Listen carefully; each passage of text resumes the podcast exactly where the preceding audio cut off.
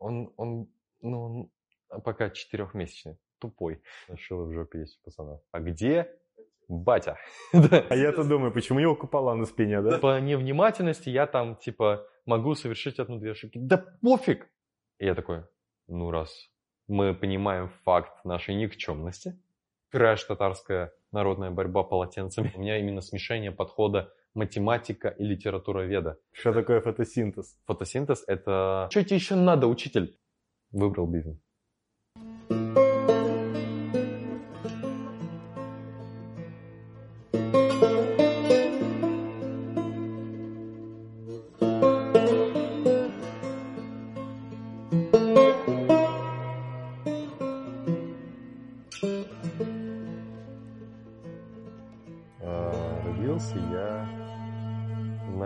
Челнах в Республике Татарстан в 98 году, 21 февраля.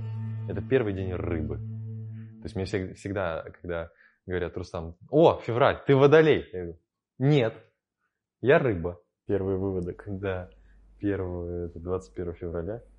И э, вот что можно сразу сказать, даже по фотографиям детства, ну реально шило в жопе есть у пацана. Ну, типа, я реально смотрю, я везде что-то какой-то проактивный. То я там в энергии куда-то, то я на кого-то обиделся и спрятал. Вот прям у меня есть фотография в детстве, где, короче, я... э, вся семья, а у нас ну, она большая в плане типа двоюродных там и так далее, потому что мы очень, ну вот, что мне нравится, в отличие от многих семей, которые я вижу, у нас очень крепкая семья. То есть там мама, у мамы есть две сестры, мои тети, тетя Гульнара, тетя э, Рифа, э, маму зовут Лейсан, и э, дядю зовут Айдар. По именам понятно, что они русские, да? Мы татары. А, Вот, и, короче, у каждого есть дети. Если в сумме посчитать, у нас двоюродных там, ну, человек 8, наверное, я не считал никогда. Ну, человек 8, что-то 7, и вот 9. Ну, и мы всегда вместе росли, все детство. Ну, то есть мы постоянно виделись, постоянно там э, деревни там и так далее. Не, мы привыкнем к нему, реально. Это ща, он, он просто ночью реально активничает, кот. Но Если кто-то слышит там или слушает подкаст, кто не видит, ну и в кадр он особо не попадает. Но здесь я купил кота 4 дня назад, Мейнкуна. Ему 4 месяца. Он размером с большого кота, но он, он, он, ну, он пока четырехмесячный. Тупой. Ну, это реально, он тупой. Немножко. Он опять что-то жрет там. Ладно, не суть, давай не будем отвлекаться. Пофиг, что там падает, не падает. Это как-то я уже подписался на это, когда его взял. Нас было очень много в детстве э, совместно проведенного времени, и я помню вот эту фотографию, где э, я самый младший. Среди всех двоюродных, среди всех я самый младший. У меня есть старший брат родной, Артур. И он самый старший. То есть моя мама начала, моя мама закончила. Мы так обычно говорим. То есть, так, все, погнали. И там просто все отстрелялись, детей народили. И, и через 7 лет закрыли мной. Типа все, после Рустама, ну все, тут уже не дать, не взять, как бы ничего не приписать. Вишенка на торте. Да, вишенка на, на торте такая, блин, со своеобразным характером. Вишенка на торте. Вот, и есть такие фотографии, где мне там 4 года там, и этот, мы в деревне такой вот э, ковры там, на этом э, деревянные стены, такие брусы, и ковер какой-нибудь там на стене, там какая-то кровать гигантская. И мы все сфотографи... семейная фотография. И это, это так смешно, потому что я прям помню, представь себе, то есть все собрались, все сели на краю кровати, и, э, ну вот там кровать, если представь, все сели на краю кровати, и я обиделся на всех, вообще всех абсолютно, мне что-то 3 или 4 года, я помню этот день как вчера. Я обиделся, потому что мне не дали сфотографироваться, ну, сфотографировать всех. Типа, я хотел сфотографировать, и мне не дали сфотографировать. Я такой, ну, тогда я не буду фотографироваться, не буду в кадре вообще. То есть, я что сделал? Гениально. Вот кровать, они сели, и вот здесь в конце должно быть мое место было. И я решил сесть в самый конец кровати и повернуться спиной, и вот типа вот так вот э, сложиться и плакать. Короче, прям вообще сильно. Я такой сижу, плачу, и они фотографируются, все кайфуют, а сзади Рустам, я маленький самый, и я такой, вот прям, вот как бы вот ну, какой-то маленький енот там, короче, в углу, и такой обидевшийся. Эта фотография распечатанная есть, я не помню, но где-то она у нас дома есть. Я постоянно смотрю и вспоминаю эту историю, потому что ну, там так тупо было. Я хотел не в кадре быть. Я ж не знал, что я в кадре. Ну, типа, я реально в кадре был, и там прям все веселятся, все такие, воу! И сзади Рустам такой просто спиной вот этот спиногрыз какой-то. Вот. Ну, да, короче, да, у нас э, в детстве я был очень проактивным и очень эмоциональным. То есть я постоянно плакал, там что-то постоянно что-то эмоционировал, игрался, веселился, постоянно орал там что-то. Ну, то есть э, энергии было очень много. То есть я был прям очень энергичный. И э, что вот этот, мне вот реально повезло. Э, ну, как, не повезло на самом деле, как есть. Э, мне повезло с семьей и повезло с родственниками. Очень сильно, потому что я сейчас э, как бы вижу, как бывает.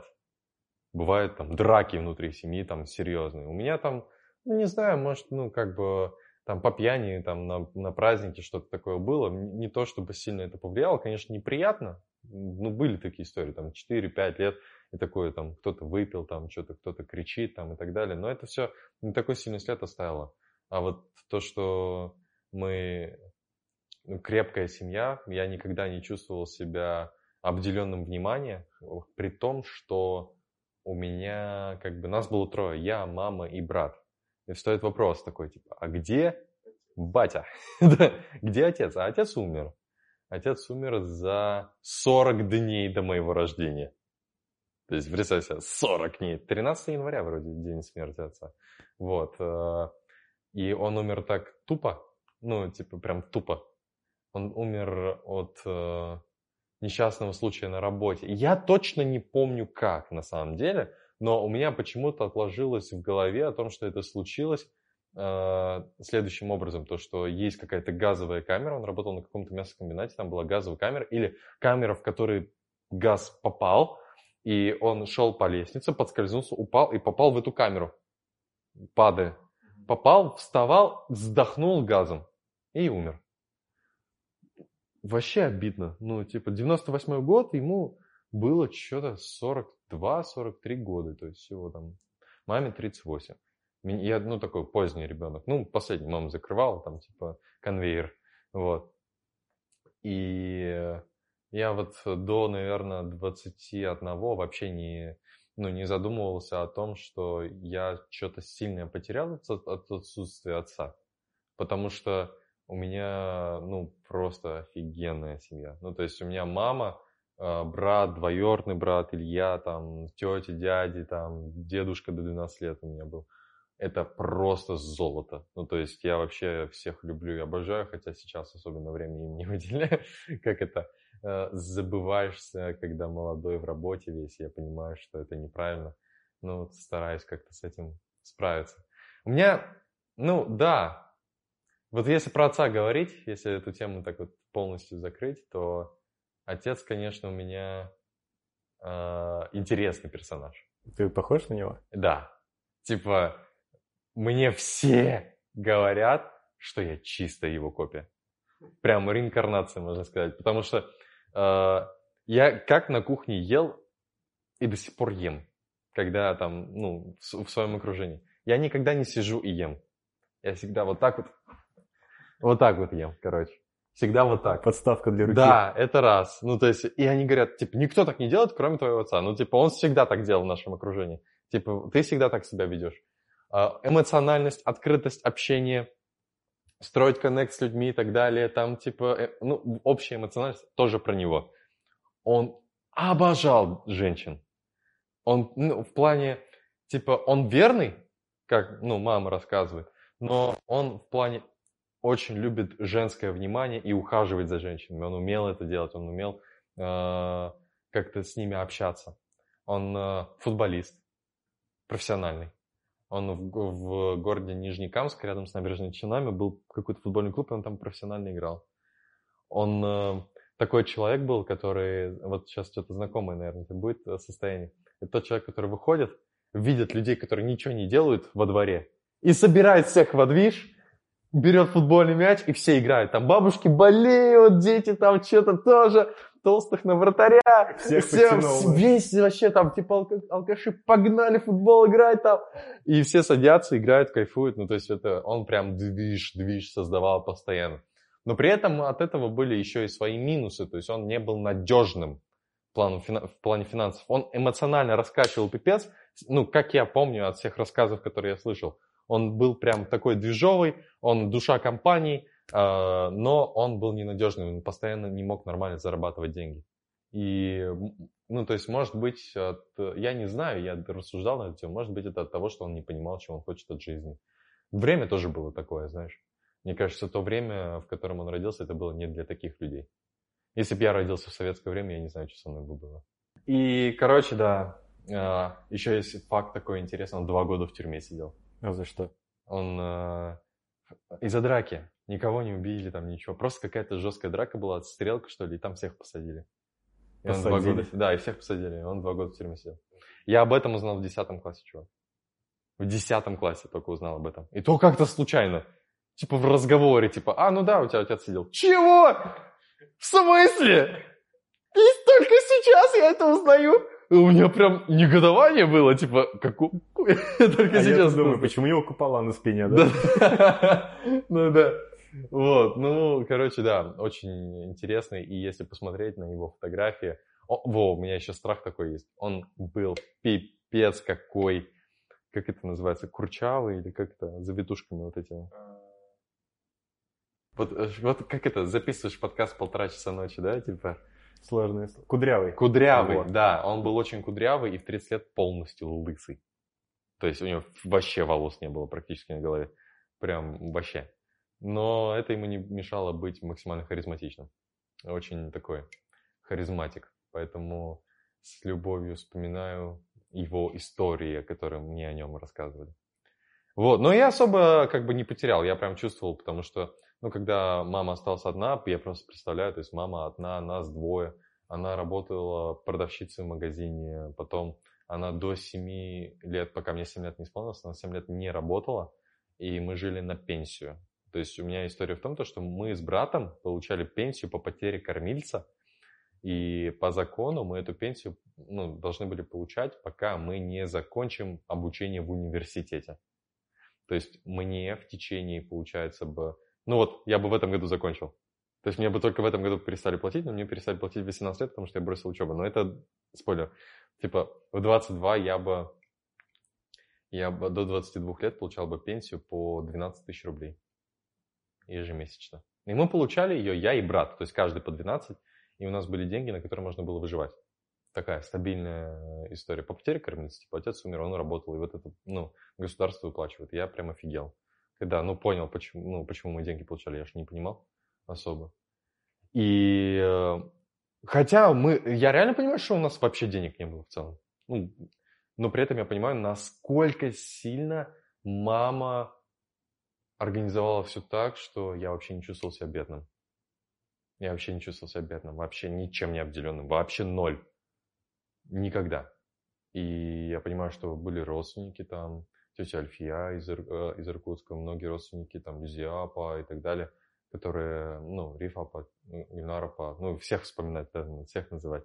Их много, очень много родственников со стороны отца и мамы. Мы, у нас древо есть, у меня даже книга с историей како, ну, какого-то дедушки из моего рода со стороны отца.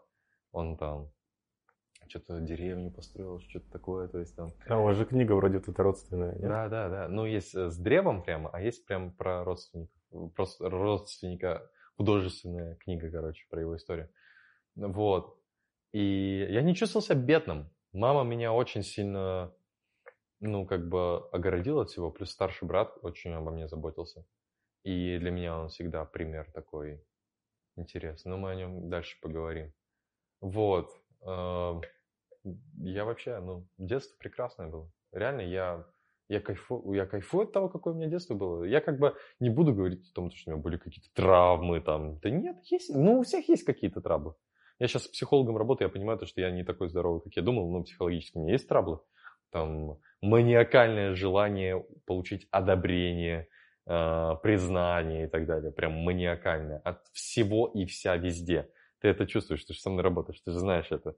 Но есть у меня такая история. Я над ней работаю сейчас с психологом, и это, ну, как бы есть такая, как это прорабатывается. В детстве у меня было три детских сада. Три детских сада. Я постоянно болел бронхитом, кашлял постоянно, и у меня мама постоянно, ну, типа, я сначала в одном детском саду был, потом во второй пошел, во втором боле... только болеющие дети такие собирались. Потом я выздоровел, меня оттуда забрали. А я вот, кстати, не очень помню, чтобы я прям сильно болел, но мама говорит, что я постоянно кашлял, вообще постоянно.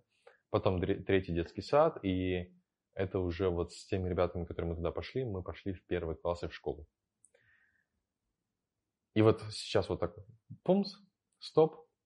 Вот я до, 7, до 7 лет, до того, как я пошел в школу, я понимал, что, типа, я не глупый, но при этом у меня не было такого понимания, что я для чего-то великого.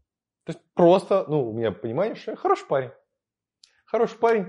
Я, у меня постоянно была такая история, что я в кого-то был влюблен. Всегда. У меня всегда была принцесса, а я такой, типа, рыцарь, который должен ее добиться. И, в принципе, эта модель поведения, она, в принципе, осталась. Ничего не поменялось, как ты знаешь. Вот. И, короче, мы, ну вот прям рубеж. А, я так скажу, в татарской семье нет особо сильных разниц э, по сравнению с ну, любой классической русской семьей. Ну, не знаю, ну там типа никак читаем перед свадьбой, да, там. А, и особо сильно там нету разницы. Полов... Ну, детство проводил в городе, я такой городской, но при этом в деревню копать картошку всегда ездил. Вот. Как-то так. Следующий этап – это школа. Вот тут открытия появляются реально серьезные, когда ты понимаешь, кто ты такой в поиске себя, потому что мяха-муха меня не очень любили в школе первые четыре класса. Почему? Но история такая, что типа не то, что не любили, недолюбливали. А я тебе пример покажу. Учителя или... Не, учителя вообще, типа, ну... Я пришел в ту же школу, 18-й лицей, э, в Набережных Челнах, э, в какую ходил мой брат. И я, когда пришел туда, он был в девятом классе. Когда я был, переходил в четвертый, он у, у, заканчивал школу. Вот, у нас 7 лет с лишним разница. И есть такой шлейф, потому что он закончил на серебряную медаль, Фаттахов фамилия, да? Фаттахов Артур Марсович. И за ним след и шлейф такого умного чувака. Он очень умный. То есть я до сих пор считаю, что, наверное, он самый эрудированный человек, которого, ну, умный, аналитически способный человек, которого я знаю. То есть он для меня всегда является сумасшедшим примером в этом плане. Анализ, принятие решений и так далее, прям топчик. А вот э, я прихожу, и есть шлейф такой, типа, учитель. А, Фатахов, Рустам, ты младший брат Артура. Ну, значит, тоже умный будешь. Завышенные ожидания. Завышенные ожидания, да. Ну, я что, я ожидания, не ожидания. Первые четыре класса я даже не заметил. Так просто было. Так просто. Пипец. Я до, наверное, ну, до третьего класса включительно мою дома, мою, мой дневник смотрели. Э, я круглый отличник, закончил всю школу на отлично. У меня зол, две золотые медали, я тебе расскажу, как я их получил. Две. Но я скажу так, то что первые три класса я даже не заметил. Было очень просто, домашнее задание вообще фигня. Контрольные работы по математике, знаешь, как я делал? А, там контрольные работы делались в каких-то ну, тетрадках, которые специально для контрольных работ. То есть печатали книги э, ада. Контрольные работы по математике. Не листочки там с задачами, там, которые печатают и раскидывают варианты там разные. Нет, вот типа контрольные работы прям в тетрадке решай. И нам раздают эти большие, как бы, такие А4 распечатанные тетрадки контрольных работ по математике. До сих пор помню, как выглядит обложка. Иногда в книжном магазине, магазине вижу их таких. Но при этом я люблю математику, просто как-то не любил контрольную. Не любил настолько, что когда я, я на первой парте сижу, представь себе, вот, у нас типа всегда было немного, 18-20 человек в классе. Я на первой парте, я второй там получаю контрольную работу.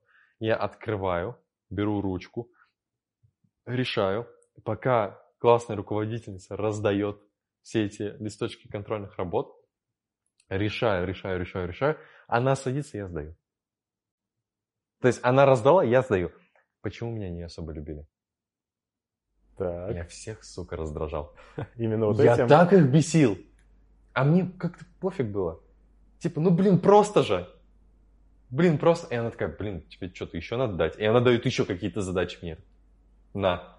И она находит там, типа, вот, вот что я вот прям не любил. Я всегда из-за этой спешки делал не на пятерку идеально, а совершал реально одну-две ошибки по невнимательности. И у меня до сих пор осталось такое, блин, по невнимательности я там, типа, могу совершить одну-две ошибки. Да пофиг!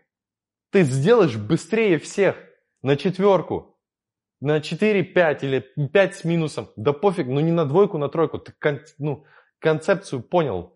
Что тебе, еще надо, учитель? Я все понял, ты же видишь. Типа, ты хочешь, чтобы я был внимательный, детальный. Да это не про меня, я про движ. Мозговой движ. То есть ты специально спешил? Да я вообще, у меня скорость вообще ключевой показатель был. Типа, если я быстрее всех решу, значит, я самый лучший. Да пофиг, что там я где-то минус проебал. Ну, типа, я решил быстрее всех. Для меня это вообще было ключевое. Сочинение писать там и так далее. И, блин, математика моя вообще самая сильная сторона была. Э, первые четыре класса я прям тащил, э, но вот с русским языком литературы было слабенько, потому что я мало читал еще к этому моменту, и я не открыл для себя такую вещь, как книги. Это какому классу было? Это начальный класс, первые четыре. Но я круглый отличник. И нас там было два или три таких круглых отличника, но я четко помню, что, ну, типа, есть такие, которые вытягивали, а есть, ну, а у меня это очень легко получалось. Я четко помню, что в школе я затащил. Дальше, пятый класс. И э, начиная с четвертого, я вообще был полностью себе ну, свободен. И чё, от чего я кайфую и понимаю сейчас, о том, что меня вообще не контролировали. Полное доверие о том, что Рустам справится от брата и от мамы. Только если там, типа, какая-то двойка куда-то прилетит, а, были там вопросы, что это такое? Я говорю, все, решу, все нормально будет. Так, отставить панику. Рустам сейчас все решит. И, ну, исправлял что. А свободное время как проводил? Ох. У меня был, было два лучших друга. Это вот интересная тоже история, потому что и нас, и Айдар, они погодки, и они братья. Ты с ними общаешься еще? И, на, и нас мой одноклассник, а Айдар его старший брат. И, ну, с Айдаром мы периодически общаемся, сейчас тоже связь, контакт потеряли. Это, ну, больше я как-то потерял. Он мне писал, что я не отвечал. А, а вот у нас интересная история была о том, что мы были лучшими друзьями. Прям пипец, прям вот вообще лучшие друзья до класса девятого. Потом что-то связь потерялась. Потом я уехал в Москву, и через год мы встретились в Казани. И он такой, а, а зачем мы встретились? Я такой, блин, пообщаться, мы блин, лучшими друзьями были. Как у тебя дела, что там у тебя, что там? Прошло 15 минут, мы гуляем, все хорошо. Все хорошо. Красный перестал гореть, зеленый загорелся, и он пошел в другую сторону, говорит, все, я пошел, Рустам. В смысле? Ну все, все, не нормально, все, я пойду, пока. И ушел. И все, я больше никогда не общался. Это было три года назад. Для меня это сильный удар был, на самом деле, потому что он был прям очень близким другом с, с первого класса. У нас такая прикольная причина была подружиться. Причина была следующая, о том, что... Помнишь, я говорил, что у меня три детских сада было? И я... Он был со мной в первом детском саду. В самом первом. И я вижу его на линейке в первом классе, и я такой маму спрашиваю, откуда я его знаю? Пальцы на него показываю. Он мне смотрит, такой, что такое? Откуда я вот его знаю? На маму смотрю. Он говорит, так ты с ним в детский сад ходил. Да не было его там. Он говорит, да был. Да не было его. И вот у меня прям, типа, агрессия. Типа, что за фигня? Я откуда-то тебя знаю. Типа, снился ты мне. Ну, откуда? И с этого, ну, она показывает фотографию, где я там 2-3 года, и мы с ним вместе там в детском саду тусим. И я такой сижу, фотографию вот с такой, вот, типа, а, они говорят, выпрямите голову. Я выпрямил голову, вот так вот. Все сидят ровно, я так, вот так вот держу голову, и у меня прям подбородок сняли. Чисто, я вот так вот смотрю туда. Не, ну прямо же. Да, а он сидит там, что-то плачет на коленях у воспитательницы, есть такая фотография. Ну вот мы с ним подружились на этой теме. И что я в свободное время делал? С ними футбол играл. А, в пятом классе футбол играл очень много. На улице летом и осенью, весной. зимой с братом на лыжах катались. Мы купили лыжи, и мы прям, мы биатлон любили всей семьей. А, И любим до сих пор. Я вообще там... Ну, мы биатлон смотрим, Формулу-1, футбол там. Ну, то есть в контексте. В контексте. И мы, мы, ну, на лыжах катались, на длинных таких прям, ну, типа не из гор, а вот такая прям. Ходовые, или как они там Да, конько- коньковым стилем там и так далее. С пятого класса это было до одиннадцатого, ну, то есть каждую зиму что-то там катались. Это было очень круто. Я очень любил, люблю до сих пор кататься на лыжах зимой. Но это такое, знаешь, это я тебе говорю про, типа, хорошие стороны того, что я делал. А плохие стороны я задротил вообще. Я такой компьютерный, ну, задрот. В начальной школе. Ну, не начальный, с пятого. У меня прям контроль был с братом. Ну, вот жесткий контроль. А Даже не с пятого, наверное, я прям задротить начал с класса восьмого, потому что брат ушел в армию, и компьютер освободился. Брат ушел в армию, компьютер освободился, и было прям, была свобода. Но сейчас я по порядку выйду. Вот пятый-восьмой класс – это очень важный период. Это очень важный период, потому что это период поиска. Поиска себя. Очень часто а, ну, ты задаешься ну, вопросами в жизни. У тебя был такой? Ты задавался вопросами, типа, куда я себя посвящу, какое направление я пойду? На самом деле в пятом-восьмом классе у меня пока такие вопросы в голову не приходили. А я понимал, что я один из единственных об этом думаю. Вот я не хочу сейчас корону как бы надеть там и так далее, и сказать, не, реально, скорее всего, кто-то думал. Но у меня прям очень активная позиция поиска была.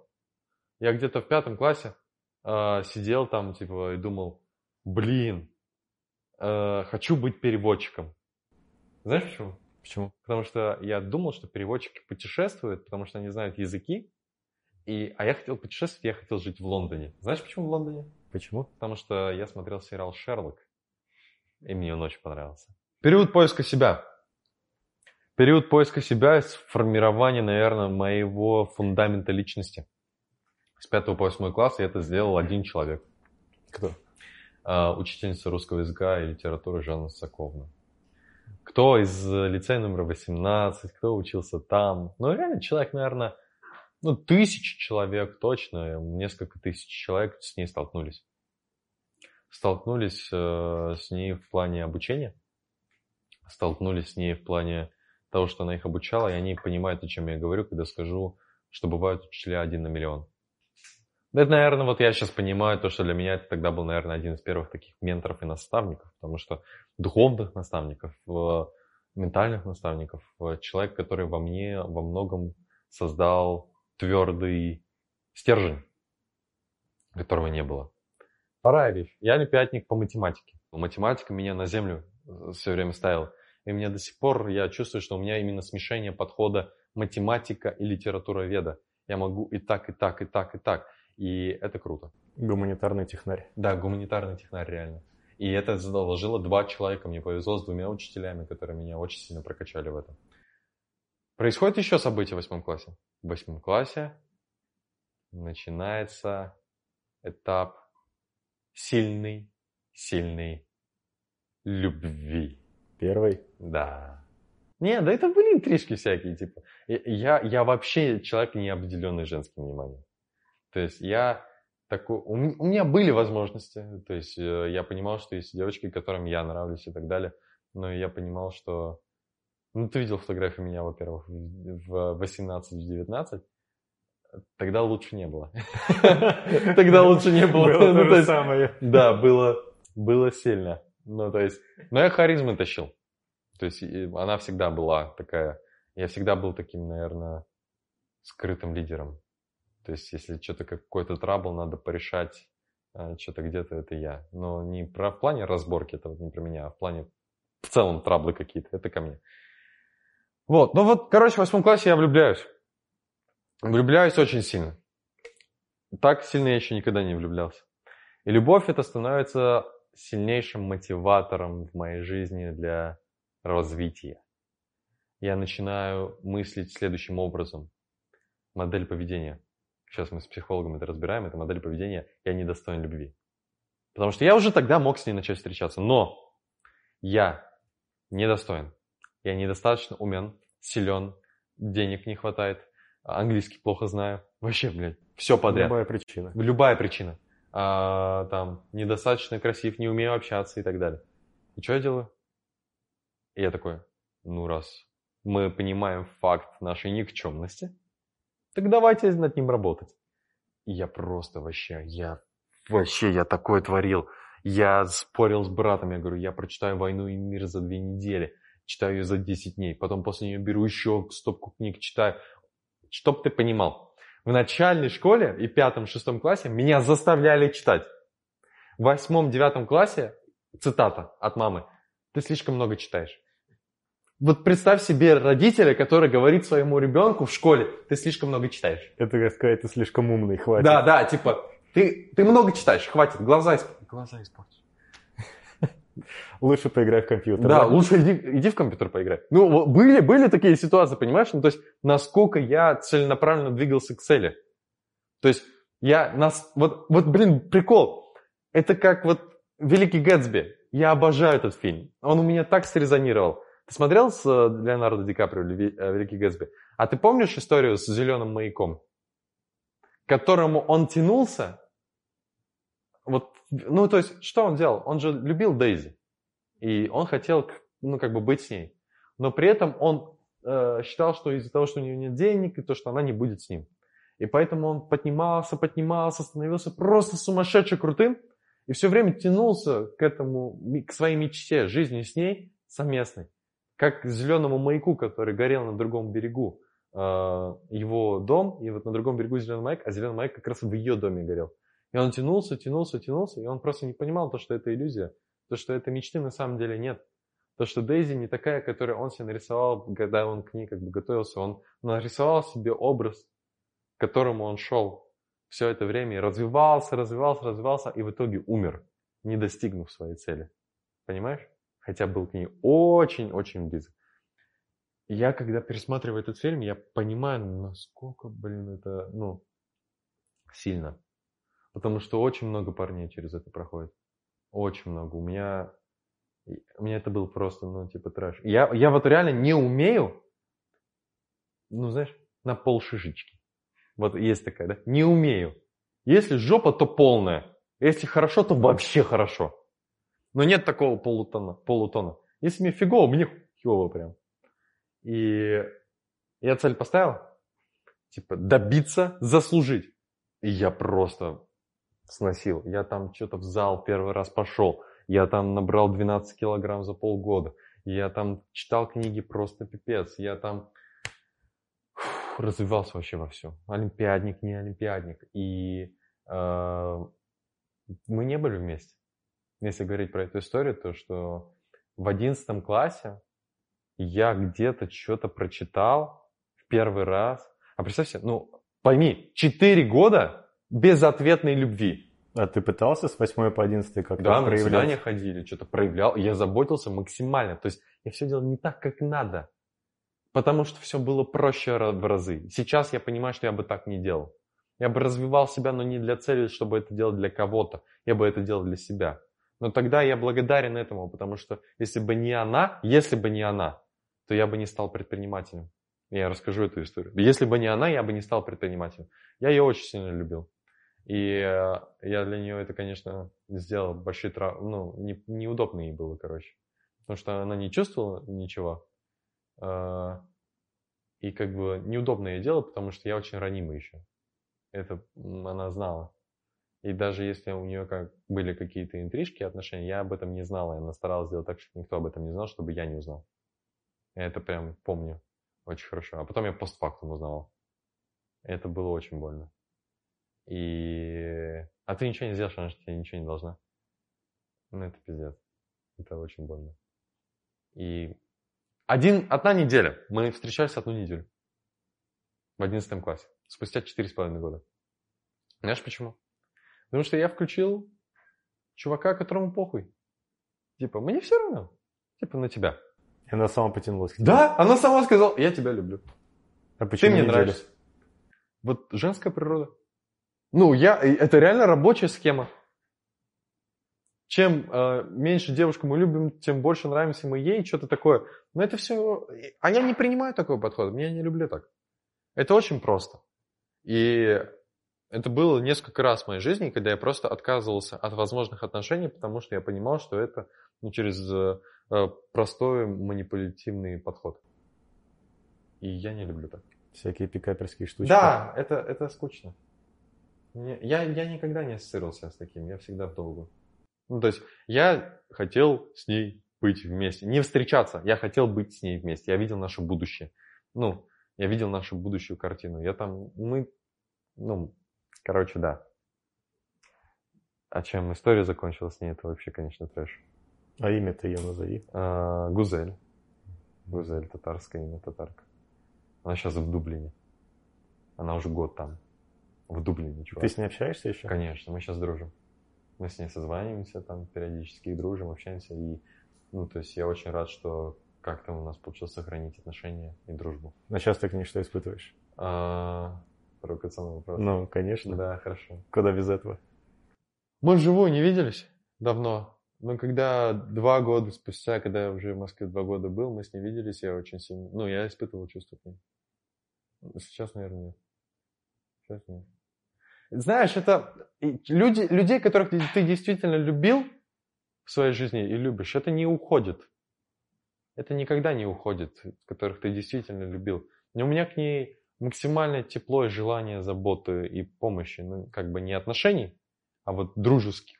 Дружеская теплота и любовь. Это точно есть. И это круто, я считаю. Я считаю, это сумасшедший опыт, который я пережил в плане отношений. И вот знаешь, часто говорят, подростковая любовь, не подростковая любовь. Ну вот не было этого. Я до сих пор вот думаю, это не была подростковая любовь. Я понимал, что я уже там в пятом-шестом классе, я понимал, что я взро- взро- взрослее, чем э, сверстники. Я общался с учителями, я общался с взрослыми ребятами, взрослее меня всегда. Но мне никогда не было интересно с э, ровесниками. Я всегда был как-то впереди в мыслях. И, короче, вот ты типа думаешь, развитие, тренажерный зал, книги там, вся история, типа развиваешься. И вот одна мысль, которая пришла из мотивации стать лучше для нее. Одна мысль. Знаешь, какая? Силач? Да. Спорт, спортик? Да. Э, книги читаю? Да. Олимпиадник? Да. Учусь на отлично? Да. Осталось бабки заработать. Типа денег заработать. Надо теперь, чтобы у тебя были деньги, чтобы она могла быть с тобой, и ты был богатым. Чтобы быть богатым, что нужно сделать? Открыть бизнес. Что я делаю? Бизнес и молодость. Да! Где? А я ж не знал про ребят. Я не знал про Мишу с Петей. Я написал, в шест- а я помню, как вчера. 14 год. То есть Какой мне, класс? ш- мне 16 лет. Нет, 14 год. Да, мне 16 лет. Июнь, конец июня 2014 года. А, давай считать, 16 лет. Девятый, скорее. Девятый. Или десятый. Это был переход между восьмым и девятым. Мне 18 исполнилось в школе. То есть это меж- переход лет, лето между восьмым и девятым. И я узнаю, что такое бизнес-молодость. Как? Я в Гугле э, вписываю, как открыть бизнес в России. И вторая ссылка, как вчера помню, блин, мастер-класс бизнес-молодости по достижению целей. Там выступает Дашкиев, Осипов и Федоренко. А, Как достигать цели, что-то такое, как по- постановка цели, что такое. Они там а, создавали эту платформу Game. Game 2.0 уже тогда была, это по достижению цели идеи Пети. Марафон делали. Запуски делали тогда, когда еще не такие блогеры там запуски не делали, понимаешь? Они там уже... Ну, это ладно, это так. И, короче, я смотрю этот мастер-класс, и мне заходит. Прикольно. А потом происходит, вот, наверное, наверное, блин, один из самых важнейших дней в моей жизни. Что произошло? Я открыл второе видео, которое называется «Исповедь Михаила Дашкиева». Вот, э, если кто смотрел, они поймут. Я смотрел это видео реально раз 30 за всю жизнь. Знаешь, сколько длится? Три с чем-то часа вроде? Пять. Ого. Пять часов. Это... Ну, это жесть. Это жесть. Я понимаю... Я, я недавно присматривал, я вот с Москвы... А, из Питера в Москву ехал, я переслушивал опять эту исповедь.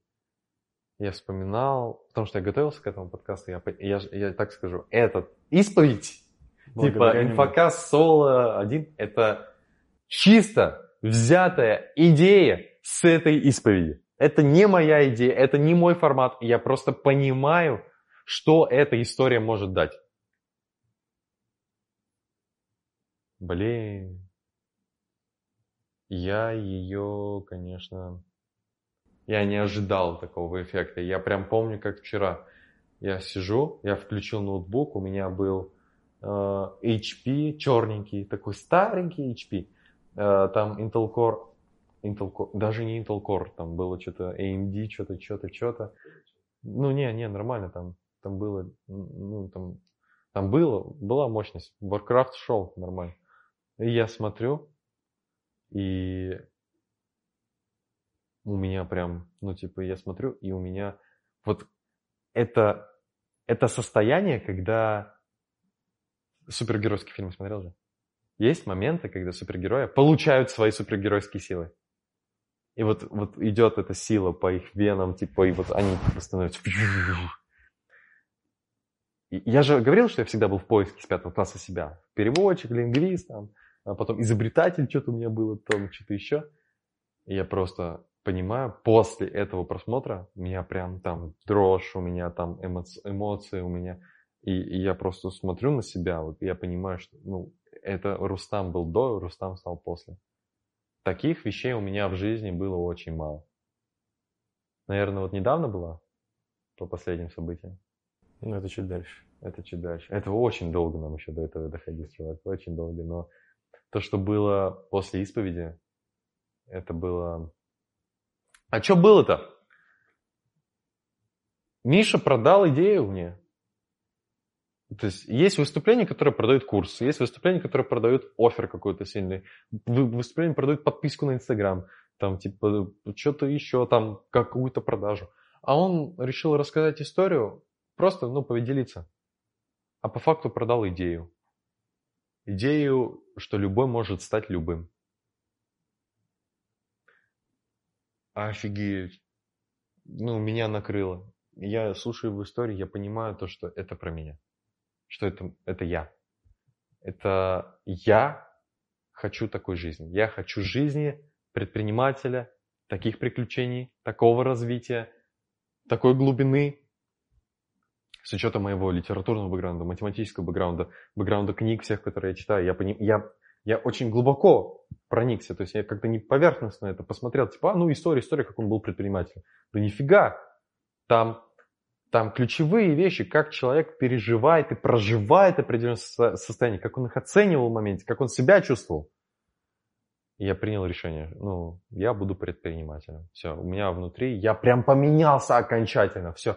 Тот Рустам, который был до, и тот Рустам, который после, вот ты знаешь чувака, который после.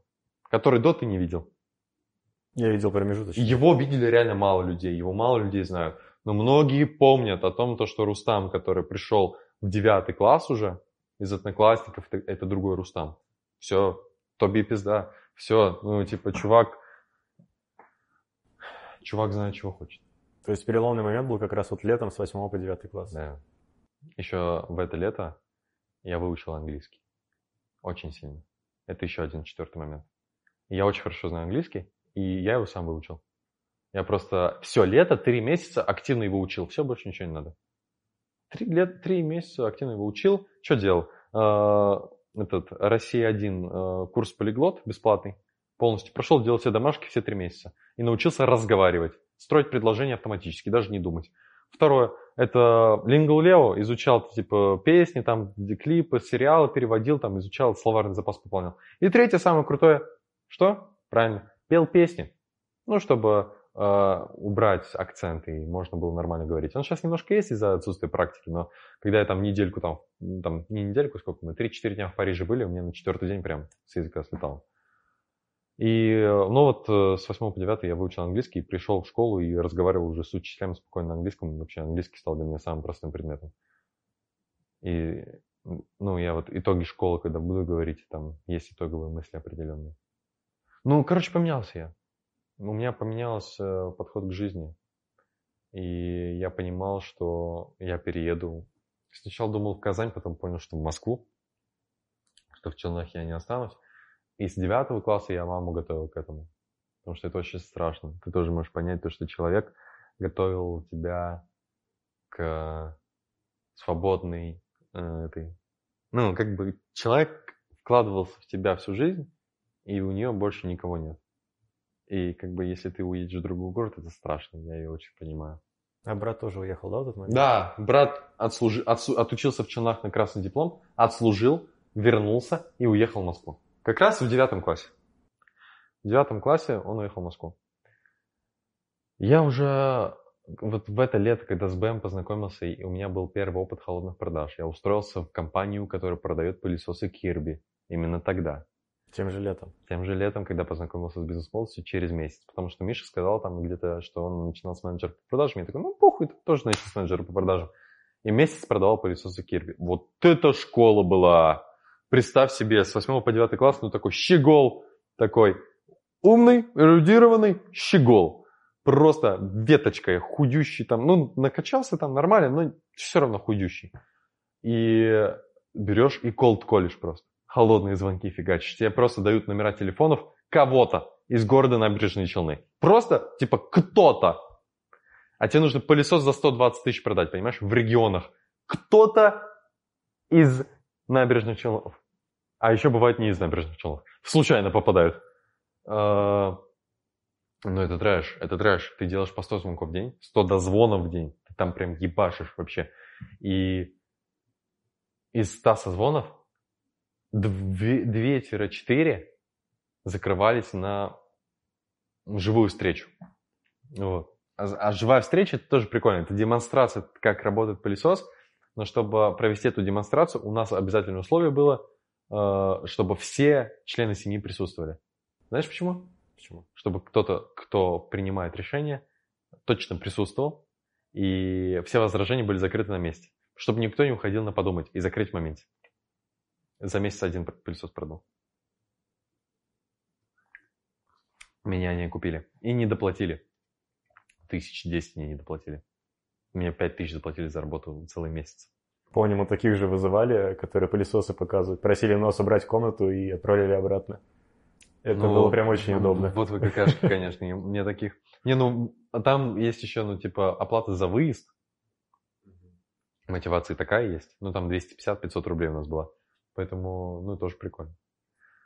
Вот, ну и звонил, херачил. Че? Потом в школу пошел, девятый класс. А, девятый, десятый, одиннадцатый я все это время смотрю бизнес-молодость. То есть я смотрю все бесплатные мастер-классы, смотрю на расстоянии все. Знаю всех спикеров поименно, знаю, кто чем разбирается. И у меня прям тетрадки исписанные дома есть. Типа, откуда ты так хорошо знаешь, типа, контент бизнес-молодости, удивлялись люди. Я говорю, я три года их смотрел. Безостановочно, вообще. Ну, то есть, прям настолько, ну, жестко. Я вообще все смотрел, все читал, все смотрел. Я впитывал как вообще не знаю что. Я вообще в школе, ну, типа, я в школе вообще перестал учиться, у меня было только там три основных предмета. Это литература русский, английский и математика. Все, я вообще на остальные предметы забил. С 9 по 11 класс я точно знал, что мне нужны эти предметы, чтобы поступить куда-то в Москве с этими предметами. Эти предметы мне полезны здесь сейчас, на остальное мне нафиг не нужно.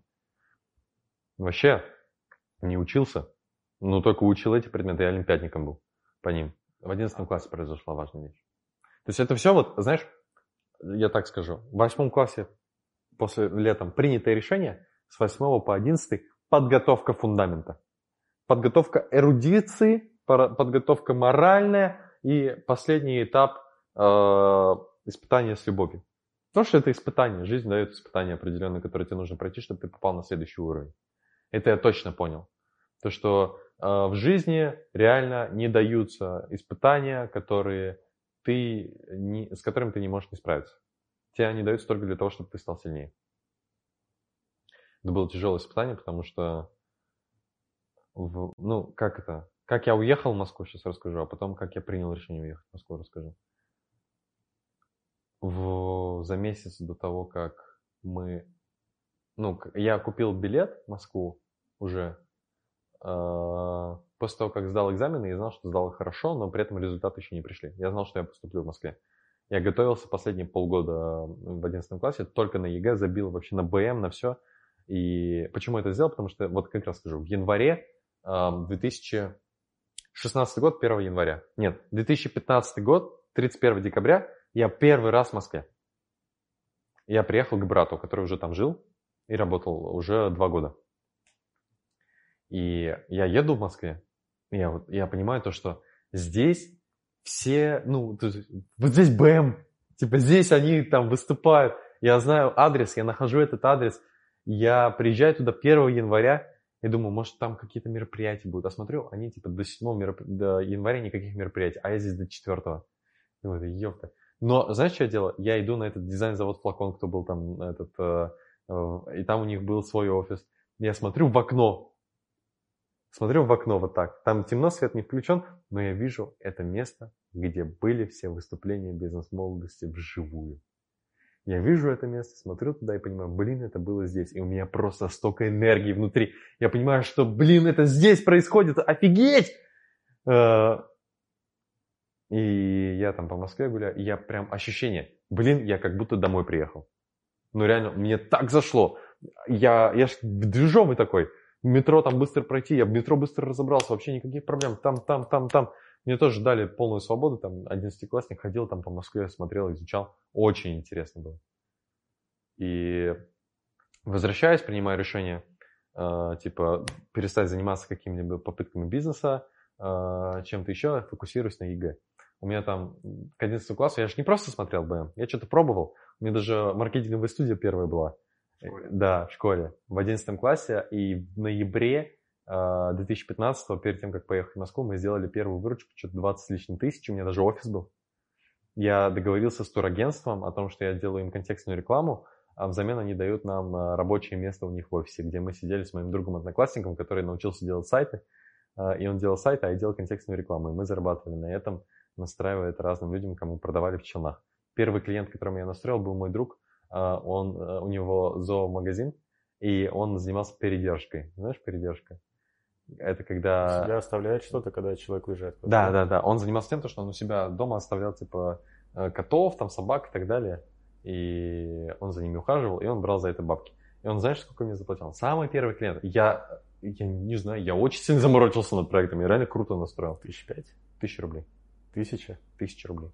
Ровно тысяча рублей. На двоих. Понимаешь, да? Пятнадцатый год, выживали как могли. Ну, для челнов это норма. При этом, вот меня что бесит, блин, все там курс покупают, ищут себе причину для того, чтобы там типа э, развиваться там, и так далее. Знаешь, как я научился контекстную рекламу настраивать? Я посмотрел все бесплатные видео бизнес-молодости по настройке контекстной рекламы, научился делать по бесплатникам, сделал по бесплатникам, заработал 10 тысяч там э, себе, мы сделали 20 тысяч в ноябре, 10 тысяч заработал и купил курс у них реальный директ по контекстной рекламе. То есть я на контексте заработал на курс по контексту. И потом этот курс проходил и научился еще лучше настраивать контекст. Потому что контекстная реклама это прям для меня был первым шагом в заработке, я, когда в Москву перейдем.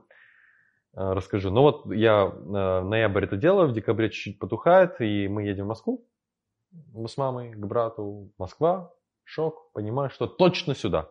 Очень надо поступать.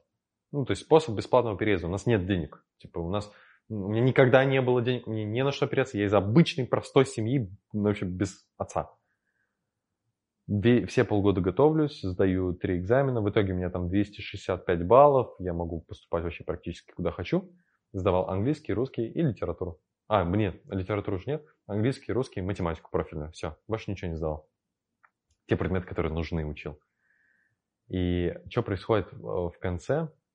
за месяц до того, как я уезжаю из э, Челнов, Гузель начинает встречаться с э, моим как-то одноклассником другим. И там уже как-то в открытую это все происходило. И, а мы только расстались, что ли, что-то такое там. И мне очень, это было, это был ужас. Я за два месяца потерял, ну вот за май и июнь я потерял 10 килограмм. На стрессе ЕГЭ и вот этого. То есть, э, ну, это был трэш. Это, это сильное испытание было. Это, наверное, первое такое сильное испытание, потому что ты сидишь дома, ты смотришь, ну, ты видишь там... Группа ВКонтакте у нас была, школы. И там... Э, у тебя были подозрения, что что-то происходит, а потом ты смотришь, там выкладывают там типа, фотки там все, и видео выходит, где они, ну, типа, Кирилл там, вот этот парень, Кирилл его звали. Э, выкладывает видео, где он там, типа, гуляет, а под... и ты на фоне слышишь ее голос. И ты понимаешь... Я прям помню это чувство. Я помню это чувство, когда так все сжалось внутри. Дыхания нет, ничего нет, руки трясутся, ноутбук там убрал, и до 4 утра ты там сидишь с 12 ночи и просто смотришь в точку, и тебе там идут слезы, и ты просто не знаешь, что делать с собой. Я прошел через это. Это было тяжело. Это было очень больно. Я закрылся в подготовке к ЕГЭ. Вообще, не, вообще забыл о себе, забыл о всем. Просто готовился к ЕГЭ, надо уехать в Москву. И самое тяжелое было это... Самое тяжелое было это выпускной. Выпускной для меня вообще черный день в жизни вообще. Почему? Это был 24 июня 2016 года. Начинался выпускной с 5 вечера. Мы собрались а, центр города, ресторан хороший, все вроде отлично, ничего не предвещает беды. И, ну, мы месяц не виделись. То есть весь июнь мы не виделись. Ни с Кириллом, ни с э, Гузелью. Потому что просто каждый готовился к ЕГЭ, увиделись там во время ну, ЕГЭ. И все, учеба уже закончилась, мы просто не пересекались нигде. И здесь э, я ее вижу, я понимаю, знаешь что? У меня 24 5 вечера, да? 25 в 8 утра у меня билеты в Москву. Купленные на мои деньги. Я заработал и купил билеты в Москву. И я уезжаю. И не возвращаюсь. С концами. Все, конец. Я получаю диплом здесь и все, еду. Аттестат. И я понимаю то, что я ее знаю, знаешь, сколько лет? Помнишь, третий детский сад был? Угу. Мы оттуда вместе. То есть я ее знал на тот момент 12 лет. Из 18. С пеленок. А сейчас я ее знаю, получается, уже 12 плюс 4. 16 лет я знаю человека. Представьте, насколько он мне важен и насколько близок. Вообще в целом. Да забей вообще на все обстоятельства. Насколько он важен и близок для меня. И ну, это было хуевое прощание, так сказать. Потому что, ну, типа, я с чистого листа новой жизни еду начинать. И как бы она, ну, человек, который, ну, сама того не хотя, но очень сильно поменял меня. Потому что я благодаря ней, ней вырос очень сильно. И происходит следующее, то что, типа, медленный танец, она там с ним танцует, ладно, но происходит хуйня полная, потому что я очень жесткий зожником был в это время и вообще агрессивным зожником. Ко мне подходит Кирилл и говорит, Рустам, я хочу, чтобы Гузель не пила алкоголь, но она говорит, что она хочет выпить. Я против что будем делать? Я такой, что ты ко мне подходишь? Говорит, ну я не знаю, как ей сказать. Я говорю, хорошо, если она будет пробовать пить алкоголь, я ей скажу, что типа ты охуела, типа я, забрать, ну типа жестко, мне уже нечего терять. Типа могу портить отношения, мне уже похуй, я уезжаю в 8 утра. И я там на нервах, э, ну, когда вижу все, что это происходит, она не пьет алкоголь, но на веселе там они там целуются или что-то происходит, я ухожу просто в туалет, и надо снять напряжение, я просто ногой ударил об унитаз и ничего не, почувствовал, но кусок унитаза сломался. Выхожу оттуда, иду, и мы садимся в автобус, едем встречать рассвет. А, едем в автобусе, я сижу сам сзади в углу, слева. И она справа на предпоследнем ряду, получается, и Кирилл спереди меня. И при мне он дает ей бутылку водки. Он который мне сказал. Она берет эту бутылку водки, она только берет ее, и я с такой жесткостью в жизни ничего не говорил. Ты что, охуела? Ты что делаешь? Вот прям эта фраза была сказана, но она была сказана с, так, с такой глубиной голоса, что весь автобус со всеми родителями впереди, классным руководителем, водителем – все смотрят на меня. А Гузель успел за это время передать обратно и просто отвернулся и не поворачивался. Я сидела справа ее подружка Алина, которая она спрашивала, типа, он смотрит на меня? А я просто сижу, а мне похуй, я просто не смотрю и такой, типа, пиздец. И я понимаю, что, ну, короче, это был последний наш диалог. Последний диалог на тот момент, потому что мы встретили рассвет, я сидел в машине, и я понимал, что нас сейчас обратно развозят, нас начинают развозить. Все еще останутся в Челнах, все еще там, ну, никто никуда особо не едет. В Казань там поедут поступать через месяц. А я еду в Москву для чего? Мне тоже поступать через месяц, у меня даже результаты ЕГЭ не готовы. Я уезжаю, чтобы начать уже предпринимательский путь и начать зарабатывать, то есть с полного нуля. И все, я сажусь в автобус, все со мной прощаются, там слезы, кто-то там, ну, у меня там были близкие друзья тоже, а, Миша, там Зарина. И со всеми прощаюсь, иду домой, и все, мама, вещи взял, пошли на вокзал, доезжает поезд, я в него сажусь. И все. Конец этапа набережной Челны. Вот если все-таки возвращаться, вот ты говорил, что тебе всегда было интереснее общаться с людьми, которые старше тебя. Я помню, ты мне просто историю рассказывал про то, как ты с преподавать, преподавательницей английского э, помогал с ее личной жизнью. Вот что-то такое было. Ну, такое, знаешь, не то, что прям помогал с личной жизнью. Это история про то, что мы просто на эту тему общаемся. Ну, то есть она была открыта на, на, э, на это общение, мы с ней постоянно на эту тему общались. И когда я вернулся тоже, ну, то есть мы на эту тему общались. Да, была такая история. Ну, я, знаешь, у меня такое, такое еще, я в школе это заметил. У меня, э, блин, я, кстати, про большой этап не рассказал про волонтерство. Это в школе было? Да, я попал, я, я проактивный же был. Я еще волонтерством занимался, я позанимался патрон, патронажами, я ходил к детям с болеющими, ну, не болеющими, с ДЦП, в общем. И мы ставили им спектакли. То есть я, еще какая-то девочка, я в костюме волка, она в костюме лисы, и мы что-то там импровизировали, импровизировали и играли, и стихи читали. Блин, чувак, это так кайфово. Это столько тепла. Искренняя радость в глазах ребенка. И ну, ты оттуда выходишь, как бы ты не жалеешь ребенка, потому что ты понимаешь, что он живет жизнью, он кайфует. Да. Ты просто как бы, ну, вот, ну, прям растрогиваешься очень сильно. Это я вот тоже восьмой, девятый, десятый класс, одиннадцатый. Там я познакомился с огромным количеством охренительных ребят. А, там Раиль, Ильнур, Дима, там Ярошов, Арсланов и Гельманов, так сказать, фамилии их. Еще много других. Денис Горожанинов. Их очень много. Там Антон Актуганов, Артем Гусев, Юля. Офигеть, какие ребята. Офигеть, какие ребята.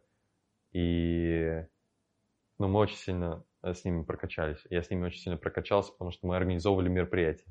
То есть мы организовывали какие-то там выступления.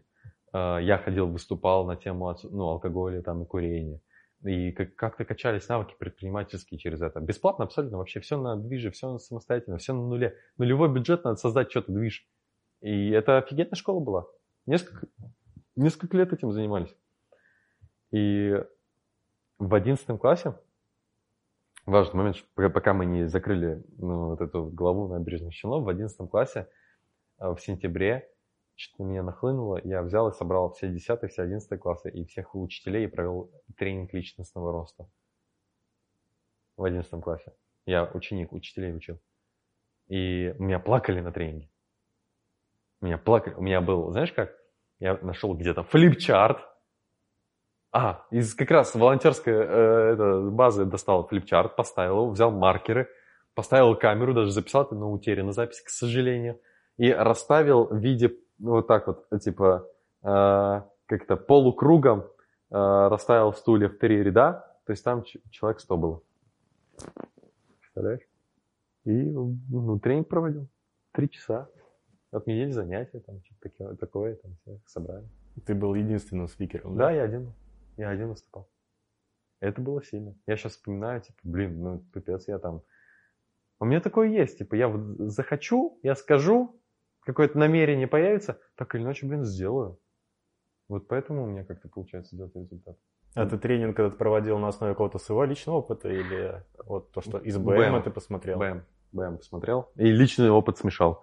Я рассказывал там историю про свое первое свидание, какие у меня инсайты от этого были. Да, что-то я там, что-то говорил, короче.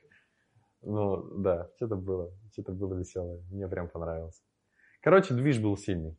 Э, очень много опыта в разных направлениях, много теоретического опыта, чуть-чуть практики в предпринимательстве. Я, я прям реально, я не все рассказываю, но там ну, много чего пробовал. Мы там сахар продавали, этот, как его, нам постоянно звонили, мы с, с важным видом выходили из класса, такие, мне тут звонят, 100 тонн сахара хотят заказать. У меня были якобы поставщики, я, оказывается, это такие же посредники, как и я, тоже пиздюки какие-то, которые думают, что сейчас миллион поднимут на сахаре или свекле. Э, тростниковый сахар из, Бела, этот, как это, из э, Бразилии. Сейчас заставим, сейчас все организуем. Вообще границ не было в голове. Вообще, это было круто. Это романтика такая. Это мы с Раилем Арсланом делали. Э, он в будущем моим первым помощником потом будет в Москве. А, да, было круто. Было очень круто. И, ну, так, да. Потом Москва. А если вот все-таки подводить вот эту главу по челнам, вот нас по-любому и тебя смотрят сейчас школьники, и вот, ну, какие бы ты советы им смог сейчас дать? Не обесценивайте школу. А, есть предметы, которые влияют на жизнь очень сильно. Те предметы, которые вы хорошо знаете, очень сильно влияют на ваш ход мышления. На мой ход мышления сильно повлияла математика и литература. И очень сильно повлиял э, английский язык для открытой, открытости широты. То есть я в 11 классе, там у меня э, три четвертых подписок Ютуба были на английском языке, я спокойно их смотрел. Э, у меня не было никаких проблем там статьи читать на английском, книги и так далее. Это очень сильно развивает. Что еще? Ебашьте вообще в любые движи, вообще в любые движи, кружки, не кружки, э, там собрания, собрания, ответственности набирайте как можно больше. Не бойтесь пробовать. Вообще. Ты вы ничего не потеряете, кроме ну, опыта, полученного в будущем. Это офигенная комбинация, когда у тебя, ты денег не теряешь. Не будет кассовых разрывов от того, что ты это сделаешь. Ты просто потеряешь время. И очень много читайте. Я вот что понимаю, то что у меня к 11 классу был очень сильный кругозор, и сейчас есть. То есть со мной можно на любую тему поговорить. Типа биология, все что угодно. Давай пообсудим. Могу что-то закинуть. Там типа клетка, там животное, там растительная клетка, там и так что далее. Что такое фотосинтез? Фотосинтез это когда кислород э, вырабатывается растениями же. Правильно? Не знаю. Ну, что-то такое. Ну, кислород вырабатывается растениями. Это процесс как обогащение кислородом э, в мире в целом. Растения же кислород прорабатывают, создают. Ну, вот это вот процесс фотосинтеза вроде как называется. Короче, максимально широко расширяйте себя, не, не погружайтесь в чем-то одном, пробуйте себя везде. Я сходил там в 10 разных кружков, я там на фортепиано пробовал играть, я там э, в дзюдо ходил, кикбокс ходил, э, э, корэш татарская народная борьба полотенцами. Это просто... Я сейчас знаю, как это звучит. Типа... Борьба полотенцами. Реально, в Татарстане, ну, типа, ну, э, этот, как его, способ борьбы полотенцами. То есть два мужика, очень сильно накачанных, мощных таких, мясистых мужика, берут по полотенцу и друг друга так обнимают полотенцами и пытаются перекинуть друг друга через, с помощью полотенца. Это еще не самая задница. Я, короче, где-то видел, есть какая-то борьба, где, короче, пытаются друг друга за яйца мужики схватить. Я не, не спрашиваю, где я это видел, но... Где-то в Японии? Не знаю, честно. Но это, ну, как но бы... это очень странно. Ну, борьба полотенцами, что, вот такое. На Сабантуе, татарском главном празднике летнем, она, ну, вот обязательно я участвовал, я, ну, типа, я ходил на краш. Волонтерство то же самое. Короче, про активность. Проактивность решает. Чем больше опыта ты настругаешь перед тем, как ты выйдешь в реальную как бы, жизнь самостоятельную, тем лучше. Тем больше ты будешь готов, тем больше у тебя будет кругозора, тем больше ты сможешь построить отношения и общение с людьми. Я очень часто слышал сейчас в последнее время фразу о том, что нет э, более э, важного и крутого навыка, чем умение общаться и строить диалог с людьми. Я пипец это прокачал благодаря литературе и общению с огромным количеством людей за это время. А, Это очень полезная штука. Короче, нужно. Вот я бы такой совет дал. Про активность. Про активность, да. И не забивать на школу. Ну да, типа фокус держите на тех предметах, которые интересны. Погружайтесь в детали. Школьная программа это хуйня. Ну, типа, это, это, это для, ну, типа, для среднестатистических ребят, которые будут среднестатистически жить. Вот так я скажу. А вот если ты хочешь действительно, ну, типа, прокачаться в школе, копай глубже всех.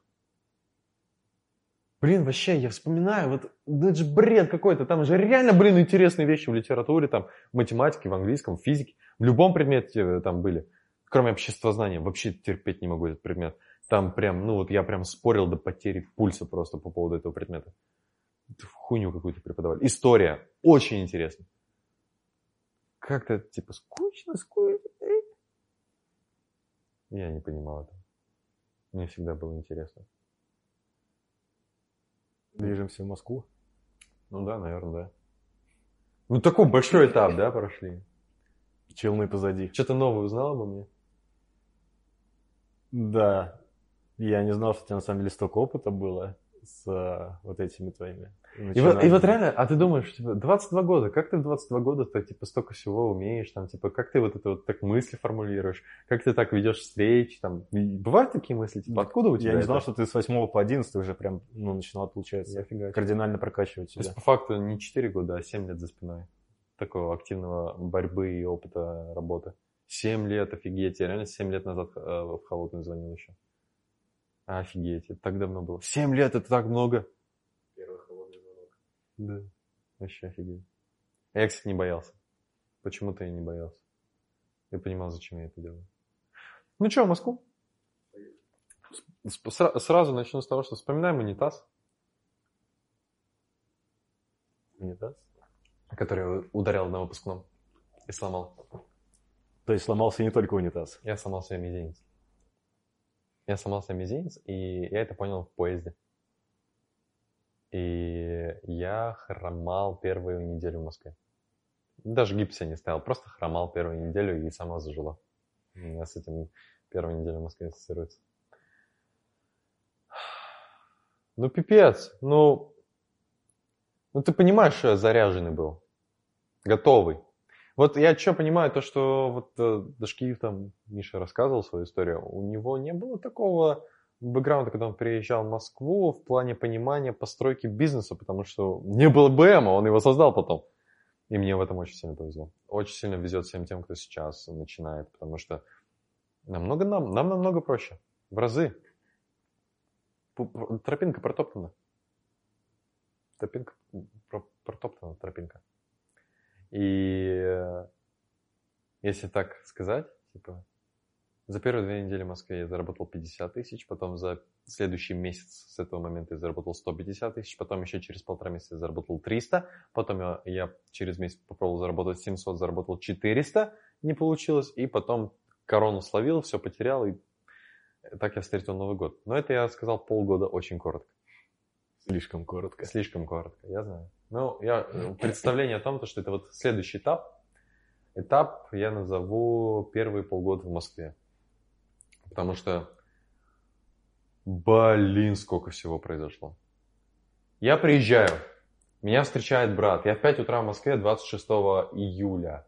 У меня еще отголоски в виде мизинца и эмоционального состояния от э, э, прощания с Гузелью там и так далее. И, ну все. Режим предпринимателя включен. Я просто приезжаю в Москву, Казанский вокзал, как сейчас помню, я готов разъебывать. Вот такое состояние было все-таки, я его поймал очень хорошо. Э, Первую неделю я жил бесплатно у брата в квартире, потому что он переехал к своей девушке, они вместе жили в городе Домодедово. А я остался доживать эту квартиру, потому что она на неделю у него была проплачена. У меня было 25 тысяч рублей в кармане, и больше ничего. Какие-то вещи, одежда там и все. И я неделю там жил, и за неделю там на контекстной рекламе поднял что-то, этот, как раз таки за две недели я 50 заработал, за неделю я заработал там, э, заработал за эту первую неделю тысяч 10, не больше. А, вот, я помню, за первые 10 дней я заработал 10 тысяч, за две недели я заработал 50 И ты один начинал. полностью. Вообще ни- ничего нет. Вообще, я один. У меня брат в Москве, но мы вообще никак, ну, типа, ну, не пересекались. Он на работе работает, и все. И я даже, ну, экзамены еще не знаю результаты. То есть у меня просто, я полностью себе отдан в Москве. И у меня есть на неделю квартира. Все, больше ничего. И что я делаю на второй день, когда я в Москве? Я иду на, э, этот, как, на бизнес, на бизнес молодость, на живые мастер-классы. Ух, меня тогда, конечно, это прошибло. Я прихожу и как бы я в первый раз вживую вижу Мишу и Петю. Ты три года жил их идеалами, мыслями, и слушал их, и знаешь их лучше, чем они думают, ты их знаешь. И так у меня с каждым спикером. Допустим, у нас сегодня встреча была с Димой. Ты тоже это понял, да? А Диму я еще вот как раз таки в Челнах еще смотрел. Сидорина. Ради него ты поступил в Ранхикс? Да, да. Спойлер. Да. И я вижу Мишу с Петей. Я прихожу, это прикольная история, потому что я прихожу на мастер-класс, нет свободных мест, но я вижу какой-то кабан просто, качок вообще, занял э, два стула. И я такой, а я худющий, я 10 килограмм потерял, что я говорил. Я иду, типа, а можете подвинуться? Он двигается такой, не хотя. Uh, и вот с этим чуваком мы познакомились и подружились. И это человек, который нам все камеры сейчас поставил. И вот он сейчас ходит здесь, это Ваня. Это самый первый человек, с которым я познакомился в Москве. Самый первый. Человек, который снимает инфокаст. И уже 4 года мы с ним дружим. Вот. Это прикольный, да, такой моментик. Ну что, я попал... Знаешь, какой я тебе вывод скажу относительно первого полугода? Это называется техника ввязаться. Я ее понял вообще по полной. Это, знаешь, я жил со следующими двумя мыслями. Первое. Ввязаться во все, что только можно, пробовать все, что можешь. Первое. Второе. Ты априори, твоя картина и то, как ты видишь мир, ты не прав. Потому что у тебя тот результат, который есть. Слушай тех, у кого результат больше, чем у тебя. Вот эти две мысли у меня были. Эти две мысли вытащили меня на заработок сильный. И на очень крутые возможности, потому что жизнь менялась просто, блин, на глазах я через неделю таким путем э, попасть куда везде только можно, попал на закрытое мероприятие разборов Пети Осипова, потому что я с кем-то познакомился на мастер-классе бизнес-молодости бесплатном, и эта женщина, ее звали Светлана, и я продал ей контекстную рекламу за 5000, я ей все настроил, она кинула меня на бабки, но до того, как она кинула меня на бабки, это первый человек, который кинул меня на бабки, она, мы с ней еще работали, она говорит, слушай, меня тут пригласили, Петя Осипов закрытые разборы делает у себя в кабинете в, на флаконе, где ты, типа, на, на, находишься на мастер-классе. Хочешь прийти? Я говорю, да, конечно. Приходи, вот, пропуск бесплатный, просто не всем об этом говорят. Я прихожу туда, и Петя разбирает очень много людей, даже есть видео на ютубе, где он именно там разбирает э, ребят, там что-то типа как разбудить себе мужика, там что-то еще кого-то он разбирает. Очень, вот вся в кабинете, там все вокруг него сидят. И там два человека рядом с ним сидели, сидели Дима Башмаков и Александр Махини. Это два человека, которые были его такими учениками, а он был их ментором, и он учил их ставить цели, и они благодаря технологии постановки целей очень сильно выросли как предприниматели, очень сильно много за, начали зарабатывать. Для меня они были тоже, я их знал заочно уже, и они там сидят, там что-то Косенко к нему приходил, тоже там сидел уже еще тогда, и они тоже тусили, что-то общались, Серега. А я все сижу там среди вот этих 50, 50 человек, которые собрались у него в кабинете, он там разбирает, а, я поднимаю руку, чтобы он меня разобрал, не разбирает, выбирает каких-то других людей. Потом он говорит, типа, ну, короче, вот, технология цели вот такая, сейчас Дима и Александр, ну, Саня э, Махини, они останутся. Все те, кто хотят, поставьте вместе с ними цели на ближайший месяц и достигайте их. Я, я такой, я это сделаю. Я поставлю цель. Я подхожу с дрожащими руками, с написанным листочком цели о том, что я сделаю 50 тысяч рублей за месяц первый, с нуля к 18-летний пиздюк. Подхожу к Диме, подхожу к Александру и говорю, вот моя цель. Они смотрят, ну все правильно написал, по технологии. Ну только и, э, на меня Дима смотрит, ну как я буду уверен, что ты эту цель не сделаешь? Я как вчера помню, как я, ты, как я буду уверен, что ты цель эту не сделаешь? Я такой, и, а я знал технологию. О том, что они цену слова ставили, я тоже ставил, типа, что я дам там 20 тысяч, я ставил Кирилла, вот этого, с который с Гузелью был, что я ему отправлю. Потому что ненавидел его вообще пиздец. А, Э, Я помню то, что Петя тогда жестко было. Тогда жестко было. Он забирал что-то у людей, которые ставили цель. То есть ноутбук, iPhone, машину на время, пока не выполнишь цель. Залогом. Да. И я такой, телефон надо отдать. Он говорит, ну да. И я вытаскиваю симку, отдаю телефон. И, ну, представь себе, насколько я доверял. При том, что я первый раз человека в жизни вижу вживую, я понимаю, что, ну, это типа вообще, ну, сектанство, вообще жесть. Ну, я тогда этого не понимал. Я просто верил. Неистово верил то, что я доверяюсь человеку, у которого результат выше, чем у меня. Я сделаю все, что он скажет полностью, без каких-либо сомнений. Вот что я умел тогда делать очень хорошо. И я дал телефон, я на следующий день, у меня 25 тысяч было, я снял, э, я снял комнату э, в проходной, в квартире. Я на одном из подкастов рассказывал, что оказалось, что я жил с проститутками. Это вот я тогда снял. Вот, месяц я там жил, это на Каховской было, это такой цыганский район Москвы, вообще не стоит там. Все, кто в Каховской живет, вы прекрасные люди, но я там не жил. Вот, эм, шучу. Вот. Короче, на следующий день покупаю себе телефон, он где-то еще лежит. Я его не выкинул, он где-то еще есть. Телефон я купил за 3000, э, единствен... ну, э, телефон, где, ну, типа, Android чтобы можно было там WhatsApp установить, там общаться. И он э, российского производства такой тупой, ужасный ну, телефон. А у меня Asus был хороший. Мне подарил там родственник какой-то. 1019 стоил тогда. То есть для меня это вообще космические цифры были для, за телефон. И я, ну, я очень хотел свой телефон вернуть, я не хотел его терять.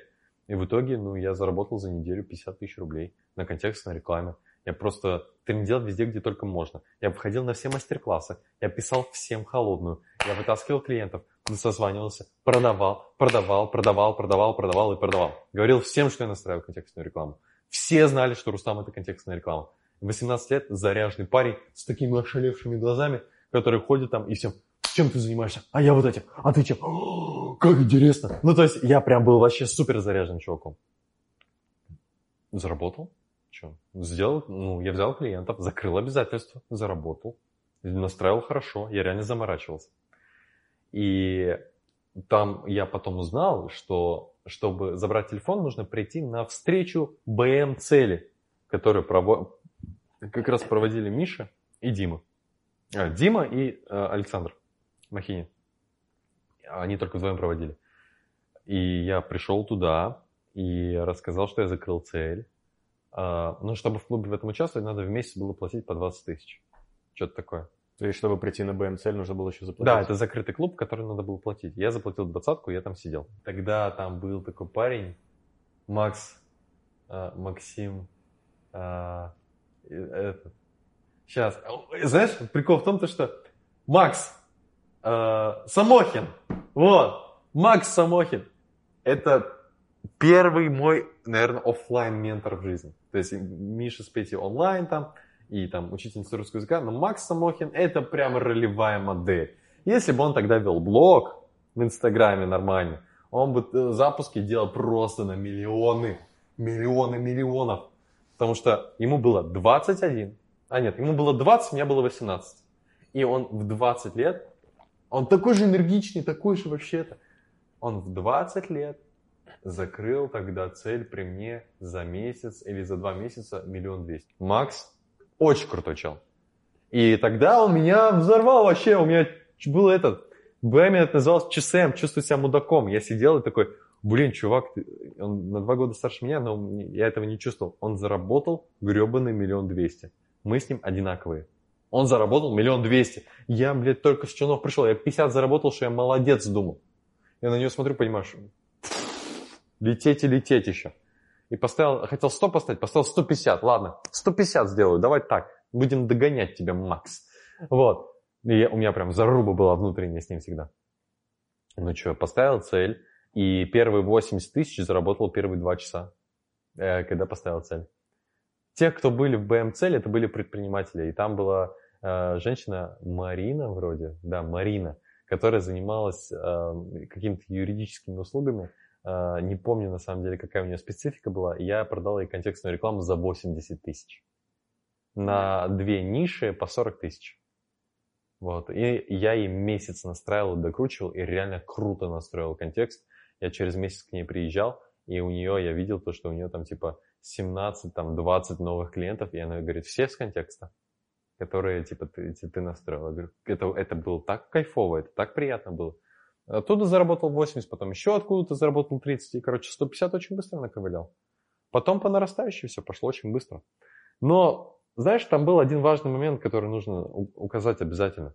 Нормально, не слишком детально. Почему? Можно. Нормальная история Конечно. идет? Как вообще? Как Можно состояние? даже более детально, мне кажется, углубляться. Еще более детально углубляться. Я просто стараюсь какие-то вещи так пропускать, потому что я, я очень хорошо помню. Я вспомню, ну, я прям я как-то погрузился. Нормально? Не, ну, темп отлично, хороший, мы конечно. держим. Ты ни, никак не поплывешь. У нас уже почти 3 часа ночи. Уже до, до прикол, час, час 40. Час 40 прошло. И только 18 лет. И только 18 лет. А мне говорили, ты как ты 5 часов будешь историю рассказывать? Ребят, я 7 часов рассказывал 2 года назад. А за 2 года столько все произошло, что вы... Чем вы говорите? Да, был момент. Очень важный. На второй встрече БМ-цели, когда я поставил только 150, на второй встрече была ситуация. То, что это э, в тот момент был 20-й поток цеха бизнес-молодости основной программы – и в БМ-цели э, девочка Света, которая была организатором волонтерского движения на этом программе. То есть она волонтеров собирала, которые помогали организовывать. И она пришла на мероприятие, БМ-цели все сидят, 20 человек за столом, Дима, Саня, они говорят, у Светы есть что сказать. Света говорит, слушайте, ребята, завтра, в субботу, э, в Сокольниках, бизнес-молодости, финальное занятие э, этот, э, цеха.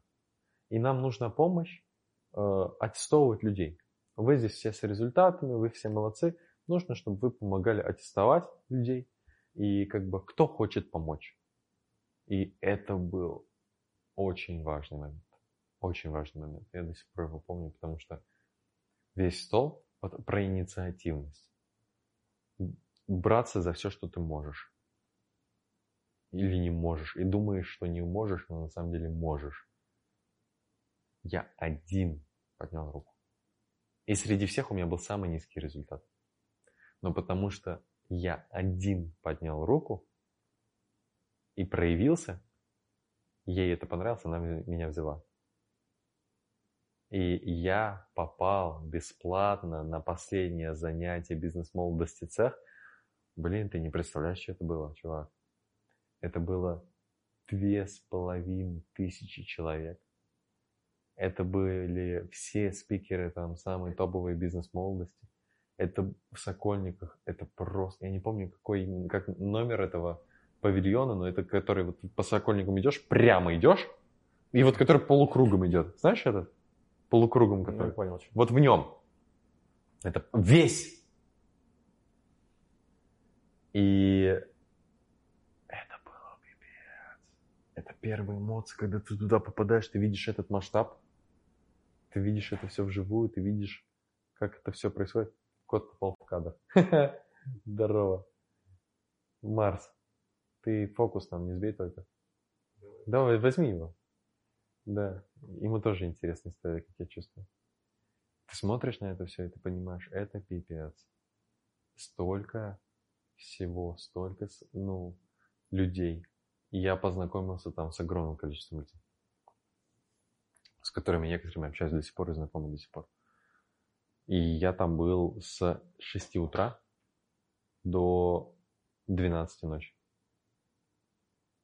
Так долго длилось мероприятие. И это было магия. Там было соревнование среди всех спикеров, кто, которые были на цехе.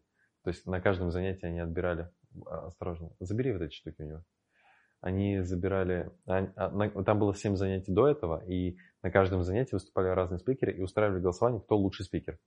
А, и каждый лучший спикер каждого занятия, они пришли воевать за лучшего спикера всего потока цеха на последнее занятие. Как вчера помню. Александр Нестеренко, Олег Торбусов, Сергей Косенко, Мария Салдар, Петя Осипов, Александр Сагун. кто-то дважды, видимо, выиграл. Э, и поэтому там было шесть спикеров. Не помню, седьмого не было.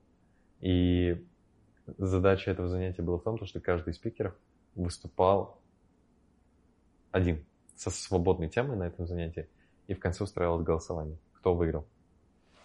Блин. Там такие мощные выступления каждый давал. Солодар что-то где-то кому-то проспорила, и она вышла чисто в Виктория Секретс. Там, белье. Да. Ну, корсет и белье. Это было сильно. До сих пор фотографии в интернете гуляют. Ну, это 16 год. Веселились как могли. И все, готовы, все выступли, выступали с презентациями. Это были очень сильные выступления. У всех были презентации готовые, с которыми они выступали, но только Олег Торбасов был без презентации. Он выступал без нее, и он просто стал с микрофоном, с спокойным темпом рассказывал очень искренние свои мысли и эмоции. И разорвал весь зал. И выиграл тогда. Я помню, как вчера там две с половиной тысячи человек. Я вижу его через там голову там тысячи людей, но вижу вот чисто его, и он подсвечен. И ты как бы все, что он говорит, впитываешь прям в голову, в прямую, потому что ты открыт миру максимально. У тебя позиция максимальной открытости. И вот я сейчас тебе рассказываю, понимаю, что я сейчас не такой, немножко закрытый. Я понимаю то, что в именно моменты того, когда я себя проявляю таким максимально открытым, готовым обучаться, то тогда я, тогда я очень сильно расту. И тогда я сильно рос. Я получил огромное количество навыков, знакомств и так далее. Состояние было... Состояние было... Ты меняешь реальность. То есть ты как, ты как бы вот берешь и жизнь как пластилин, и ты можешь сделать с ней все, что угодно. Потому что все зависит от того, с кем ты познакомился, что ты умеешь и какую цель ты поставил. Типа, с, как, с какой целью ты идешь. Потому что если ты поставил цель, то технология, скорее всего, приведет к тому, что ты ее достигнешь. В принципе, рабочая тема была. А, но об этом чуть позже. А, ну да, и большой этап э, был потом того, что из-за того, что я попал на это восьмое занятие 20-го цеха, я закорешивался, закорешивался с ребятами, которые вообще отвечают за волонтерство, и меня пригласили волонтером на 21 цех. И таким образом я бесплатно попал на главный тренинг по обучению там, предпринимательства с нуля в России. Бесплатно. На ну, ровно через месяц после того, как я приехал в Москву. И я уже там вторую цель на 150 тысяч закрываю. То есть у меня прям параллельно все это происходит. Я понимаю, что, блин, ну я, короче, ну, организовал за первый месяц с нуля прям движ нормальный. Вот. Там параллельно я меняю комнаты, где я живу, но по факту я там чисто ночую, работаю где-то там а, на флаконе, где-то там еще что-то. Вот. Марс. Давай я его возьму. Потому что ты молодой человек. В кадр влезаешь. Говорят, что котики поднимают охваты. Котики поднимают охваты, но мы Проверим. посмотрим, да, прослушивание они поднимают или нет. Короче, 21 цех полностью. С первого до последнего занятия я прошел. Я его прошел, я видел все закрытые выступления, я видел всех спикеров, с каждым лично познакомился. И знаешь, что я тебе скажу?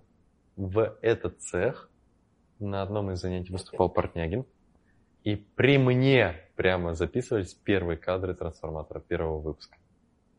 Именно там, именно тогда. Это было круто. Это было круто. Если не путаю даты, то это точно тогда было.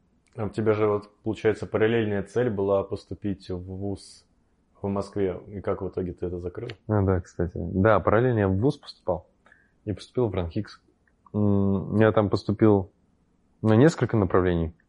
На менеджмент, на а, бизнес-информатику и еще куда-то поступил. И выбрал бизнес-информатику, потому что там преподавал один из спикеров бизнес-молодости Дмитрий Сидорин, с которым у нас с тобой была встреча сегодня, и мы запускаем с ним свой проект. Кто бы, кто бы мог подумать, да, тогда еще?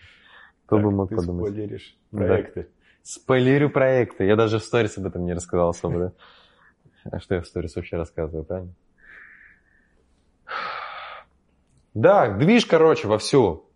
Там дофига знакомств, постоянно какие-то мероприятия, постоянно цели, постоянно а, какие-то новые знания, постоянно новая практика и новые технологии, которым вы обмениваетесь. И я был максимально открыт и э, слушал, что мне говорят, чтобы я больше зарабатывал. 150 я закрыл, следующей цель я поставил 300 сразу же. Вот Уже за месяц? Без перерыва. Да, за два месяца а, тоже. 300 тысяч за два месяца. Мне сказали, чтобы 300 заработать, тебе нужно уже быть не исполнителем, сотрудником, ну, подрядчиком, а быть партнером. Найди партнера и погружайся в большее количество бизнес-процессов. Три ночи. Играет небольшую роль, да? Дают о себе знать. Да, выпьем немножко барна. Вот. И я нахожу партнера. Тоже в группе БМ цели. Круто, когда есть сообщество предпринимателей. Там реально все возможности можно закрыть и собрать такую комбинацию, чтобы заработать много денег. И нахожу, его зовут Егор Задворных. Сегодня только мне о нем говорил один из знакомых и говорит, что Егор тебе писал, ты ему не ответил. В смысле, где? Захожу в Телеграм, пишу Егор Задворных, и у меня сообщение неотвеченное от Егора с 16 а, декабря 2016 года. Я думаю, ну вряд ли он за это сообщение мне сейчас предъявляет то, что я ему не ответил. Где-то, наверное, в другом месте. Вот. И Егор предприниматель, ему 30 с лишним лет.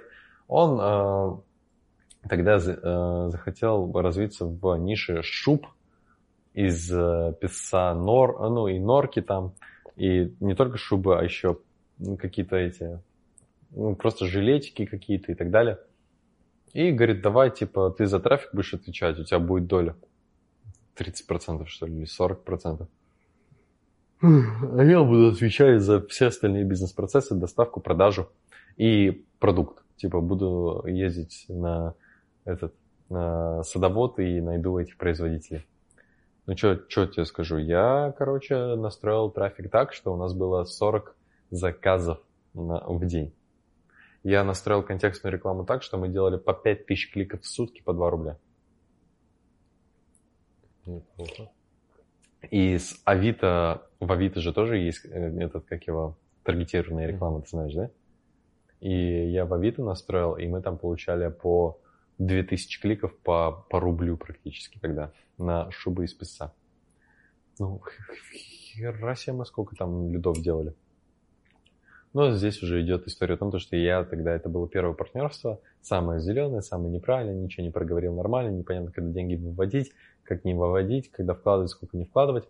И в итоге, как бы, ну, мы тему как-то закрыли, ну, он там с партнером ее продолжал, а я вышел из этого партнерства. Потому что, ну, короче, я деньги оттуда не получил никак вообще, ничего. Я просто очень много опыта получил. Mm-hmm. Непонятно как. Ну, типа, они говорят, ну, нет денег на вывод, нет денег на вывод, мы не можем вывести. Что-то я вообще не, не разобрался и такой, ну, блин, нету денег, я, я пошел тогда. Параллельно я там на контекстной рекламе что-то заработал 100-150 тысяч, но я понимал, что мне нужно партнерство. В это время это уже был сентябрь, октябрь. Я уже достаточно известный в кругах БМ-цели, как кейс хороший, типа чувака, который добивается цели, круто. И очень интересный, ну, количество людей очень много было, знакомых. В итоге мы что сделали? Мы сделали кейс. Нет, не кейс. Я, короче, Макс Самохин, он был тренером уже в бизнес-молодости, он уже тренер, тренерством занимался. То есть он, он самый миллион двести, да? Да, да, да. Он уже там три закрыл, что ли. У него уже цель там 120 миллионов. Что-то, ну, там космические вообще вещи делает. И он э, тренер. Он очень... Э, мы с ним тоже плотно общаемся, мы знакомы, он меня менторит. И мы... И мы, короче, делаем следующее. А, Макс у себя на тренерстве находит чувака, который занимается алмазной резкой бетона. Его зовут Александр Винокуров. Очень хороший парень. Очень хороший мужик. И он занимается алмазной резкой бетона, но у него не настроено ничего особого, он просто вообще не упакован, просто ну как-то как что-то э, по старым схемам делал и пробовал, и получал зарабатывать. И он свел меня с ним. И я на встрече, мне 18 лет, я приезжаю за город из Москвы э, в офис к этому э, Александру, а офис у них в подвале многоэтажной квартиры. Он, Володя, Э, его друг детства, и Алексей, его двоюродный брат. Они втроем там все мутят. И у них еще бригады всякие э, украин, украинцев, которые не были оформлены на тот момент. Но сейчас все хорошо. М, 2016 год. Я помню, что... Знаешь, что у меня было? На этот момент я уже полтора месяца учился в универе. А, На тот момент встречи с, Али- ну, с, с Сашей, с Аней Винокуровым. Я полтора месяца учился в универе, и я не, не мог совмещать. Я сутки тратил на обучение, сутки тратил на э, БМ и на все движухи, и на ну, зарабатывание денег. И у меня просто не хватало. Я типа выходил и раз в двое суток возвращался домой. Это был нереальный режим, и поэтому я принял решение бросить универ. Просто, ну, у меня вот это есть такое, я быстро принимаю решение. Спустя полтора месяца. Сделаю. И делаю. У меня так часто было. Ну, еду в Москву, еду в Москву. Поступаю туда, поступаю, поступлю. А, бросить универ. Я прям помню, как это было. Знаешь, как это было? Я собрался, оделся в универ и еду. И вот я вхожу в Ранхикс, и вот у забора я останавливаюсь, звоню Александру Винокурову и говорю, давай встретимся сейчас по Алмазной резке. Он говорит, да, конечно, приезжай, адрес кидает. Говорю, Хорошо. Разворачиваюсь, больше никогда туда не возвращаюсь. Выбрал бизнес. Состояние очень интересное было тогда, уверенности полной. Я настолько в себе был уверен, потому что у меня получилось сразу. А как вас приняли это в ВУЗе? В ВУЗе? Никак. Первые два месяца вообще молчали. А я говорю, я болею. Я болею, я болею, я болею. Потом узнали, что я что-то в БМ, сектант, там все дела. Вот Назвали сектантом и как бы э, сказали не общаться ни с кем из одногруппников. Это я в декабре уже к ним приходил, там забрал документы ушел, все. Ну, еще бюджетник же. Это их разочаровало, что я чье-то бюджетное место занял и не учился. Правильно, Марс? Короче, да, вот так вот. И я поехал к Сане Винокурову. Мы с ним встретились, я ему продал партнерство, 30%. Нет, не нормально. Марс. Да. Продал ему партнерство. И мы начали работать. Я начал работать у него в офисе, потом мы, я говорю, надо переезжать в другой офис, ближе к центру. Мы приехали в офис ближе к центру, там начали проводить встречи, я нашел офис, мы его сняли. А, И мы с ним заработали, короче, мы с ним, я с ним заработал 1400. То есть мы прям делали деньги, он выводил какую-то сумму и там миллион рублей. 30% мне. В первый месяц ты сделал 400. И я закрыл цель. И у меня было сильное партнерство, и я видел, как развивать компанию. И это прям большой-большой этап. Короче, Москва. Интересный путь был. На четыре года, да, я в Москве. И вот первые полгода мы сейчас частично прошли. Я понимаю то, что сейчас нужно рассказать. Но это нужно на свежую голову рассказывать. Я сейчас не, не потяну. Я думаю, что мы повторим. Это будет МФК Соло хэштег 1. И типа ча- история Рустама часть 1. Я сейчас понял, что ну в один присест не расскажешь. Впереди ждут самые интересные подробности. Впереди ждет самое интересное. Потому что самая жесть предпринимательская, самые трудности главные, которые я проходил и прохожу сейчас, не впереди. Потому что многие, кто на меня сейчас работает, типа, могут думать, типа, что они много делают задач, много работают. Они не видят всей твоей внутренней кухни. Ну, я не про себя, я больше про а, сравнение себя, когда я был помощником, а я потом был помощником кое-кого.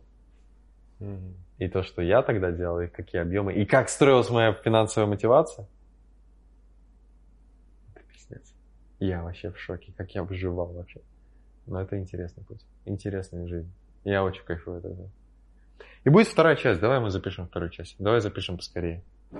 Может быть, завтра, может, послезавтра, но выложим чуть позже. Чуть попозже. Сначала эту часть выложим, а потом выложим вторую после инфокаста. То есть сначала инфокаст соло, потом инфокаст, потом инфокаст соло. Ты можешь накидать хуков примерно, чего очень интересного людям ждать во второй части. Как я заработал первый миллион. А, как я потерял все три раза. Я, как, как я три раза потерял миллионные компании. Как я два раза попадал в кассу, а три раза попадал в кассу разрыв минус миллион, как меня кидали жестко. Как я потерял два бизнеса, которые в сумме делали, ну, типа, больше 100 миллионов оборотов в год. Могут делать. И сейчас делают. Как потерять 95% друзей за неделю? Отношения. Отношения, бизнес и все. И как это восстановить? Да много чего произошло. И как стать крутым продюсером онлайн-школ, наверное. И предпринимателем в целом. И вообще поговорим, поговорим про идеологию мою предпринимательскую, как я ее вижу. Мы такой, знаешь, фундаментальный блок до Москвы и чуть-чуть Москву затронули. И мне понравилось. Как тебе вообще, какие мысли? Круто, я теперь просто более подробно знаю эту жизнь, прям поэтапно, потому что все, что ты мне рассказывал, у меня до этого уже были такие, знаешь, типа перемешанные события. А давай скажем, кто ты вообще, мы же не сказали, кто ты. Ну так расскажи. Паша, э, ты полтора года назад пришел ко мне помощником, и ты как раз был, э, ну то есть ты же в универ, в универе поступил туда же, куда я поступил, но только перевез туда на втором курсе, когда меня уже не было, и узнал обо мне как о сектанте. Это который, что-то да, интересное. Да, что-то интересное. Пойду к нему работать. я, я, я реально, я до сих пор не понимаю твою логику. Почему ты пошел ко мне работать?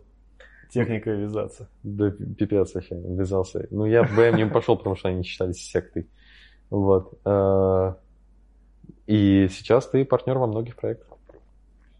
Вот. Вместе развиваем Марсович студия, продюсерский центр онлайн-школ. Вот. Ну, круто. Ну, интересно было. Ну да. Через самую жопу во многих моментах вместе же проходили. Да, это точно. Ну, расскажем. Расскажем потом. Все впереди. Все впереди во втором подкасте. На этом давай закончим. Закруглимся. Сколько мы сидели? Сколько у нас подкаст вышел? Больше двух часов. Больше двух часов? Да немного на Хотя самом деле. Ну, плюс-минус два часа. Да вообще немного. Ну, просто три часа ночи. Я, я хочу на свежий голову рассказать. Я уже устал. Ладно, ребят. See you later. Инфокаст соло, новый формат. Будем записывать инфокаст соло э, ну, в те моменты, когда мне будет что рассказать, чем поделиться, это уже своим личным. Был запрос о моей истории. Сейчас мы ее в два, в два заносиста расскажем. See ya.